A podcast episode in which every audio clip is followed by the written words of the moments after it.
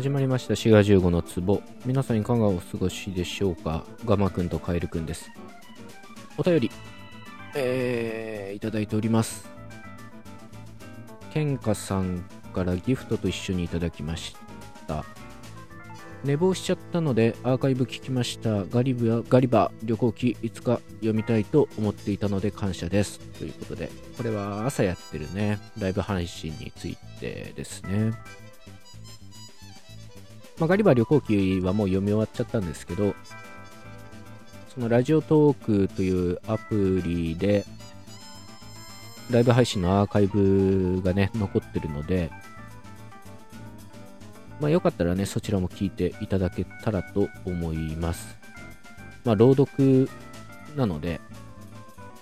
オーディオブック的にね、えー、聞いていただいてもいいんではないかなと思います。はい、ケンカさんどうもありがとうございます。えー、2通目のお便り、りょうすけさんから、えー、ギフトと一緒にいただきました。しがさんこんばんは。えー、ピアノカリンババージョンラジオシリーズ聞きました。これはね、あの僕が作ったっていうかね、まあ、作った曲があるんですけど、それを、えー、ピアノとね、カリンバでちょっと弾いてみたんですよね。まあ、これも概要欄にリンクを貼っとくので、まあ、興味のある方はね、聞いてみていただけたらと思います。スタンド FM っていうとこに音源をね、アップロードしてますので、はい、よろしかったら聞いていただけたらと思います。カリンバは朝のライブの、またこれも朝のライブの話ですけど、えー、朝のライブの確か Wikipedia で世界一周の時に何回か話題になりましたね。今回配信を通してではありますが、初めてその音色を聞きました。カリンバって確かアフリカの方の楽器だったと思うんですけどね。音色としてはね、まあ、鉄筋みたいな音で、指ピアノっていう言い方をすることもあるんじゃなかったかなと思います。で、カリンバ見たことあるとかね、弾いたことある人はご存知だと思うんですけど、真ん中からこう、外側に行くに従って音が高くなっていくんですよ。で、ピアノと違うのは、ピアノっていうのは、まあ、左から右に行くに従って音がどんどん高くなるんですけど、えー、カリンバの場合は、例えば真ん中が一番低いドだとしたら、その左隣にレ、右隣にミ、で、左右左右っていう風に音がどんどんファソラシドっていう風に高くなっていくんですよね。まあなかなか面白い配列というか、あ面白い配列っていうとね、まあ、ピアノと比べると、まあ、面白い配列となっております。まあ、皆さんも機会があったらね、えー、始めてみてはいかがでしょうか。えー、お便りの続き。カリンバにしてもピアノにしても、一つ一つの音が特定されていって、ああ、そこはその音だったんだと思いながら聞きました。ギター伴奏の時は、志賀さんの音取りに合わせているつもりでも、私なりの音取りをしていたのでした。ちょっとうまく表現できないのですが、日本語のあを、えー、IPA のあで発音していたら実際はえだったみたいな感覚です。まあこの音楽のドレミファソラシドっていうのは、まあ、お便りにねあるように無理やりこうある意味決めてるものではあるんですよね。特にその鍵盤楽器みたいなのは無理やり音を決めてて、まだ弦楽器とかは、こう、音が連続してるようなとこがあると思うんですけど、まあそういった意味では言語と音楽っていうのはちょっと似てるなと僕も思うことはあるんですよね。例えば、いっていう母音とえっていう母音は、まあ日本語母語話者にとっては当然違う母音ですけど、それは日本語母語話者が、というか日本語がそれを区別してる、勝手にそうしてるだけであって、まあ、ある言語では、いとえっていうのを区別しないかもしれないし、あるいは、いとえの間に、また別の母音を認めてるかもしれないんですよね。ちょうどその、鍵盤の黒鍵盤みたいなね、シャープとかフラットって言われる鍵盤があるように、その中間の音っていうのは、まあ、物理的には存在しているということですよね。で、音楽の方も、まあ、あれも鍵盤は無理やり音を当てはめてると言えると思うんですけど、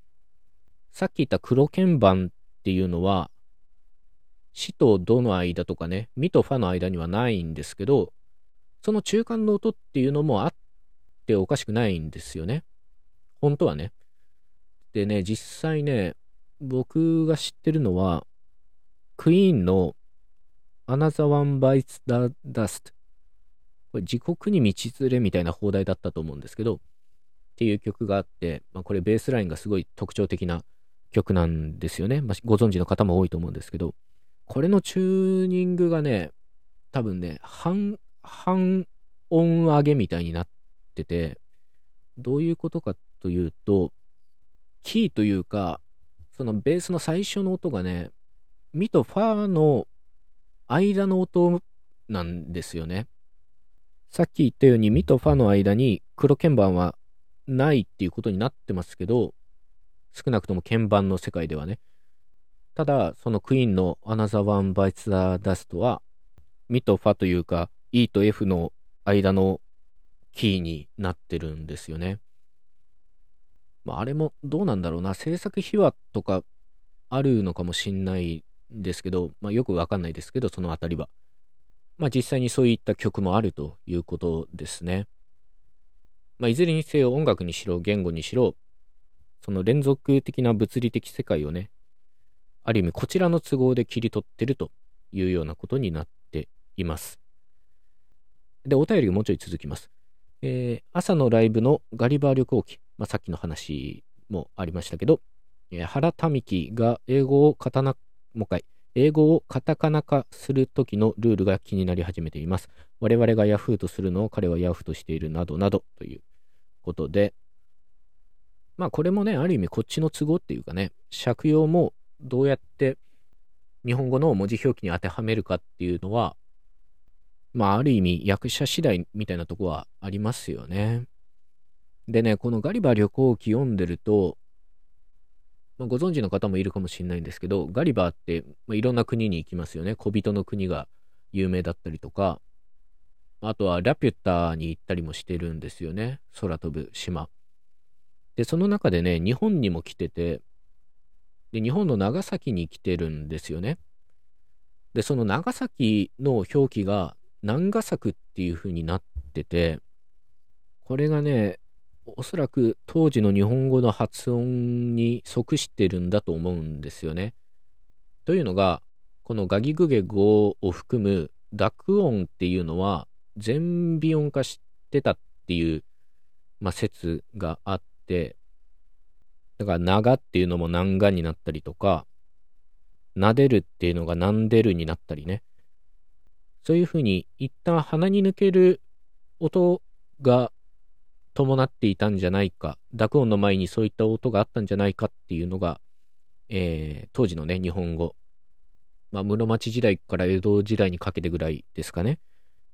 まあ、そういった説があって、まあ、これは有名なね、ロドリゲスの日本大文典っていう日本語の記録があるんですよね。まあ、そこに濁音の前には鼻に抜ける音があるみたいな記述があるので、おそらくね、ガリバ旅行記の表記はこれに乗っ取ってるんじゃないかなと思います。こういうふうにね、昔の日本語の発音というか、まあ発音に限らずか、昔の日本語の姿を、その非日本語母語話者が記録してるっていう資料がね、結構貴重ですよね。まあその資料を見ると、この濁音の前の全微音以外にも、ハヒフヘホーの音がファフィフフェフォっていう F に近いような音だったっていうことも書いてたりするんですよね。まあそういったことがね、ガリバ旅行記からもわかるといったお話でございました。というわけで、えー、今回はお便りを読むという回でございました。それではまた次回のエピソードでお会いいたしましょう。番組フォローも忘れずよろしくお願いします。お相手はシガ15でした。またね